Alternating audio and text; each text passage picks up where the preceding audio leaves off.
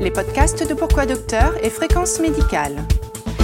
En partenariat avec le groupe Vive. Nicolas Leblanc. Bonjour, c'est Jean-François Lemoine. Vous allez faire la connaissance d'un nouvel animateur, le docteur Nicolas Leblanc, qui est médecin de santé publique dans le groupe Vive et à qui j'ai confié la présentation de cette nouvelle série de podcasts intitulée N'oublions pas les autres maladies. En effet, la pandémie de Covid-19 a bouleversé le fonctionnement des systèmes de soins. Au cours de la première vague, les traitements non urgents ont été reportés et les conséquences se font sentir durement. On dispose de peu d'études, mais les hôpitaux voient revenir des formes d'infarctus et d'accidents vasculaires cérébraux très évolués comme on n'en voyait plus. Les urologues, dermatologues, ophtalmos font le même constat. Vous aurez donc rendez-vous avec Nicolas Leblanc tous les jeudis avec un des meilleurs médecins de chaque spécialité. Et nous commençons aujourd'hui avec le cancer où les études de conséquences commencent à sortir. Par exemple, pour la chirurgie du cancer, chaque période de 4 semaines de retard augmente de 6 à 8% le risque de décès. Un très sérieux problème à prendre vite en compte. Merci de votre fidélité. Et Nicolas, c'est à vous. Merci Jean-François. Bonjour à toutes et à tous. Notre invité du jour est le professeur Gilles Freyer, directeur de l'Institut de cancérologie des Hospices civils de Lyon. Alors, les médecins des programmes, les patients ont peur de venir à l'hôpital. Gilles Freyer, a-t-on eu une idée de la répercussion euh, globale en cancérologie de ces euh, confinements, euh, déconfinements? On n'a pas d'idée précise parce que les, données viendront après. Euh, sur le, il y a, une assez grande disparité. Hein. Moi, j'avais fait euh, sortir quelques chiffres dans ma propre institution. Euh, il apparaît clairement qu'en en ce qui concerne l'hôpital, les traitements médicaux sont assez bien préservés. Hein, J'entends chimiothérapie, immunothérapie, etc. En revanche, l'activité chirurgicale a été très fortement impactée à cause des besoins en réanimation et de l'impossibilité, du moins théorique, de mobiliser trop, trop d'anesthésistes pour les, interventions chirurgicales. Donc là, clairement, il y a eu des, des reports lors du, premier épisode. Il y en a encore aujourd'hui. Donc, il faut quand même se souvenir que euh, ce sont quand même les chirurgiens qui sont les, les, les, premiers à guérir les malades du cancer ou à, leur rendre de grands services, en tout cas pour la plupart des cancers. Et euh, il y a là un certain nombre de craintes à avoir. Et puis en amont, vous avez effectivement tous les gens qui ne seront pas diagnostiqués ou qui ne sont pas diagnostiqués parce qu'ils reportent parfois d'eux-mêmes euh, le, diagnostic d'une boule qui se sont découverts ou d'une anomalie, d'un saignement, etc., euh, de crainte d'être référés dans des hôpitaux à, Covid, si vous voulez, et de, de se contaminer. Et par conséquent, c'est toute la chaîne de diagnostic et de prise en charge initiale hein, du, cancer, moi je me situe un peu plus loin dans la chaîne, qui est impactée et on, aura incontestablement des données épidémiologiques, notamment de mortalité par cancer dans les années qui viennent.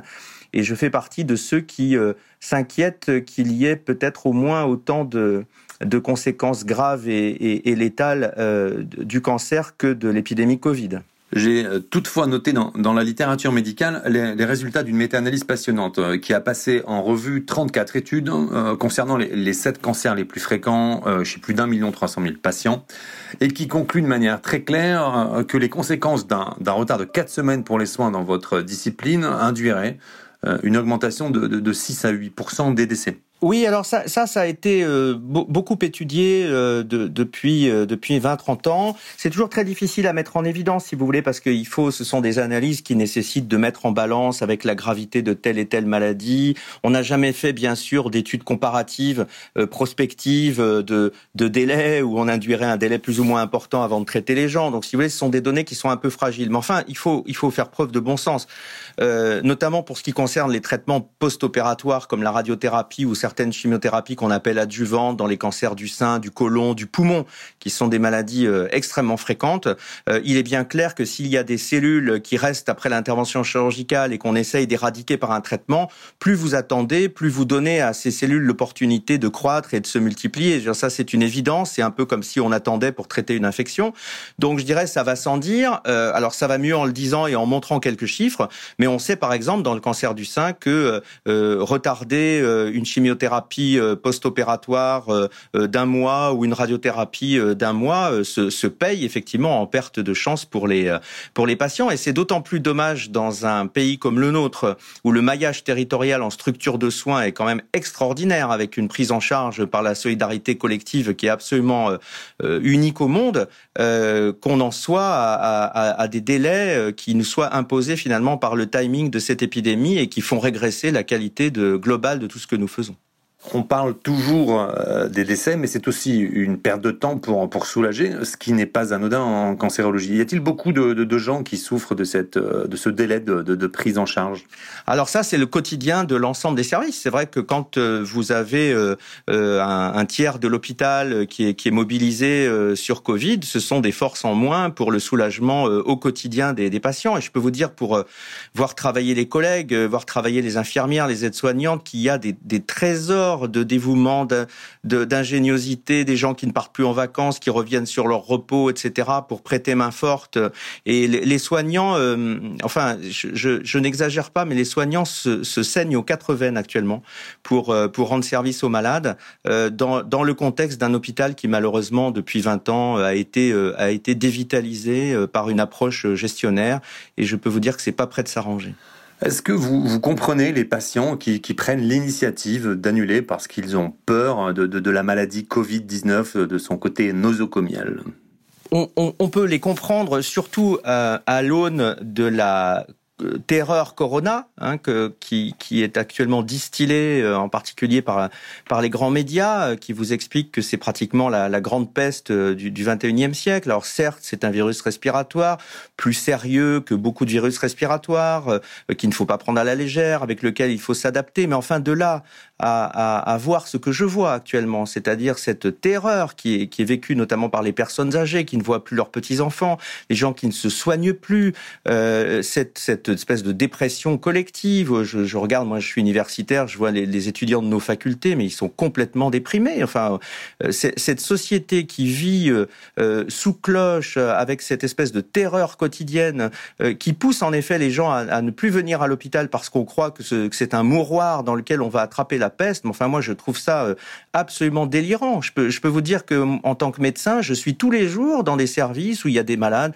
qui ont euh, euh, le, virus, d'autres pas. J'ai un certain nombre de collègues, de soignants, même de mon service, qui ont été malades, d'ailleurs avec des formes bénignes. Je suis moi-même au contact du virus en permanence, et, je vais vous dire, c'est pas de la forfanterie, mais je n'ai pas peur. C'est un virus parmi d'autres. Il faut le prendre en charge avec sérieux.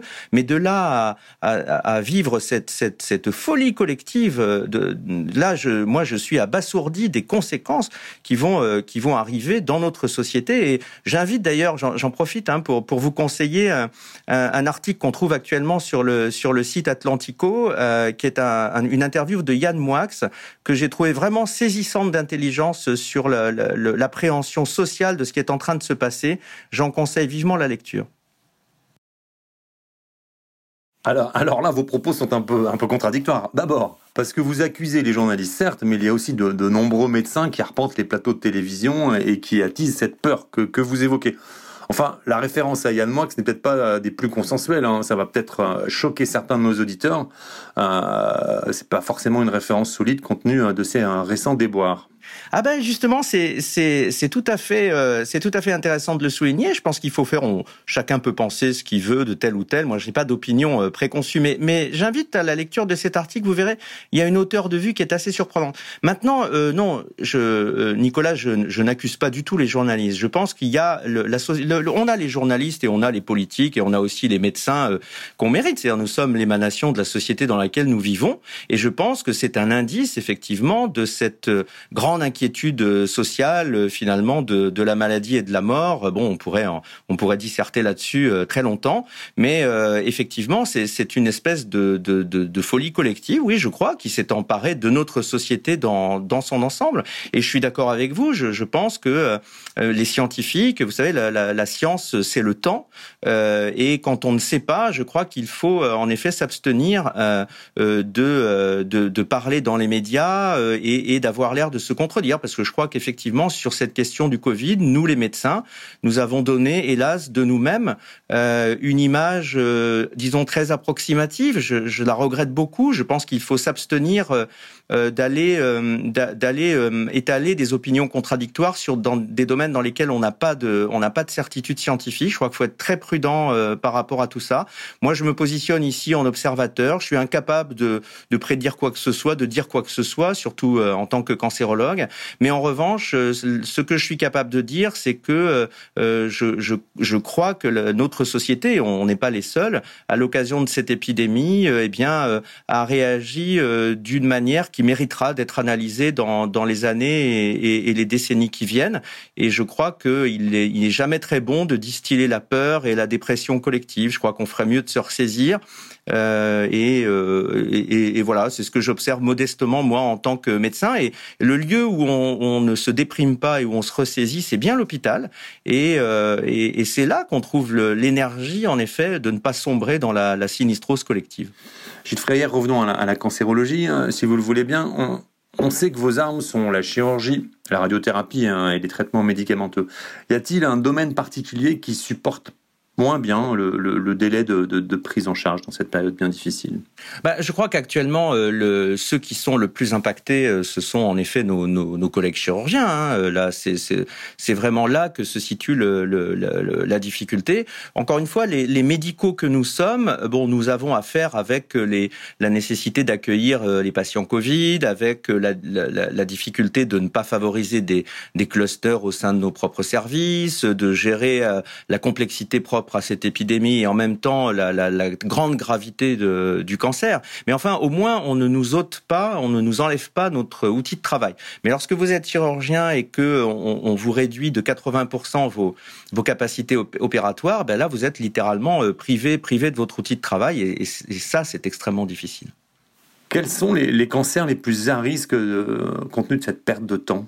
Bah, Actuellement, je dirais si, euh, clairement le, cancer bronchique, par exemple. Euh, je, donne cet exemple parce qu'en réalité, c'est souvent une affaire de pneumologue, ou c'est même quasiment exclusivement une affaire de pneumologue pour le diagnostic et la prise en charge initiale.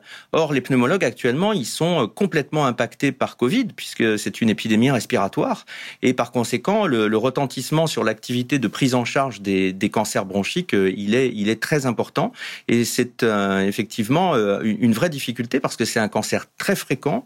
Euh, il faut en faire le diagnostic rapidement et en général commencer le traitement assez vite.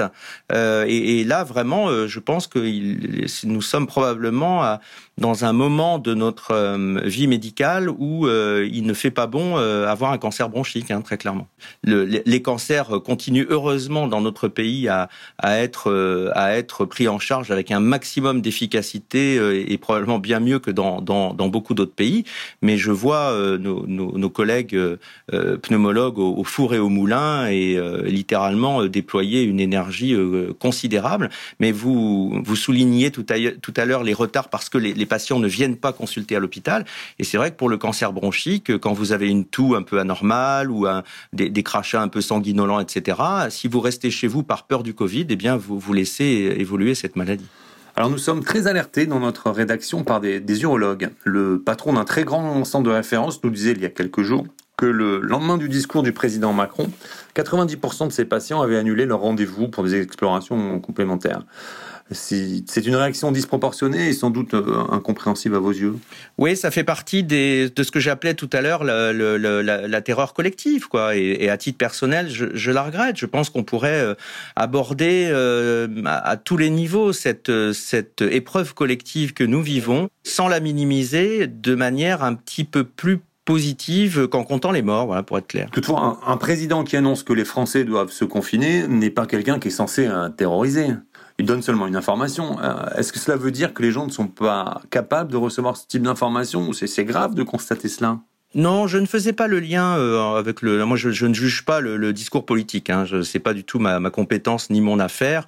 Euh, je faisais plutôt référence à l'atmosphère générale, si vous voulez, aujourd'hui, qui est qui est c'est mon appréciation personnelle, hein, de, de, mon point de vue, extrêmement mortifère et et qui pourrait probablement être, je pense, si la société le, voulait, être abordé d'une d'une autre manière. Bon, après, moi, je ne suis pas moi en charge du discours du discours médiatique, je ne suis pas en charge de, la, gouvernance de ces choses-là, donc il est il est facile de porter des, appréciations, mais c'est mon ressenti personnel de ce que je vois. Je, pense que euh, la France est en proie à, des crises d'angoisse et un surfond de dépression. Voilà mon diagnostic. Pour terminer cette euh, conversation passionnante, Gilles Freyer, avez-vous des conseils à donner aux médecins et, aux patients qui sont très nombreux à, écouter ces podcasts? Alors aux patients, je dirais si euh, si vous êtes malade, si vous avez des symptômes, consultez comme d'habitude. Euh, faites appel au, au, système, il est, euh, il est quand même euh, encore très solide. Il y a des gens très compétents. Toutes les précautions sont prises euh, pour pour éviter les contaminations. Certes, nous avons un virus respiratoire. Le destin d'un virus, c'est de circuler, de se transmettre jusqu'à ce que l'immunisation soit efficace. Bon, c'est comme ça, c'est la vie. La, la, vie est, comme disait Woody Allen, je crois, une maladie sexuellement transmissible et constamment mortelle.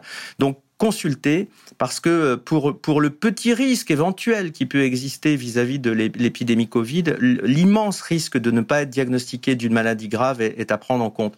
Et puis aux, médecins, je dirais, euh, ne perdez pas euh, le ne perdez pas le nord quoi. Nous sommes collectivement et je sais qu'ils perdent pas le nord d'ailleurs, mais euh, nous sommes collectivement confrontés à une épreuve, c'est vrai, mais en même temps, sachons continuer à soigner tous les gens qu'on appelle non Covid quoi, c'est-à-dire qui ont euh, des tas de maladies, euh, des tas d'autres maladies et qu'il faut absolument pas laisser sur le, sur le bord de la route. Voilà. Merci, professeur Gilles Freyer. On espère que votre discours sera entendu. Merci, Nicolas. C'est la fin de ce premier podcast de la série N'oublions pas les autres maladies. Merci de votre fidélité. Je vous retrouve la semaine prochaine avec une nouvelle spécialité en péril depuis le, début de la pandémie. Ce week-end, vous avez rendez-vous avec Thierry Borsat et mardi avec Jean-François Lemoine. D'ici là, je vous souhaite une très belle semaine et à très bientôt.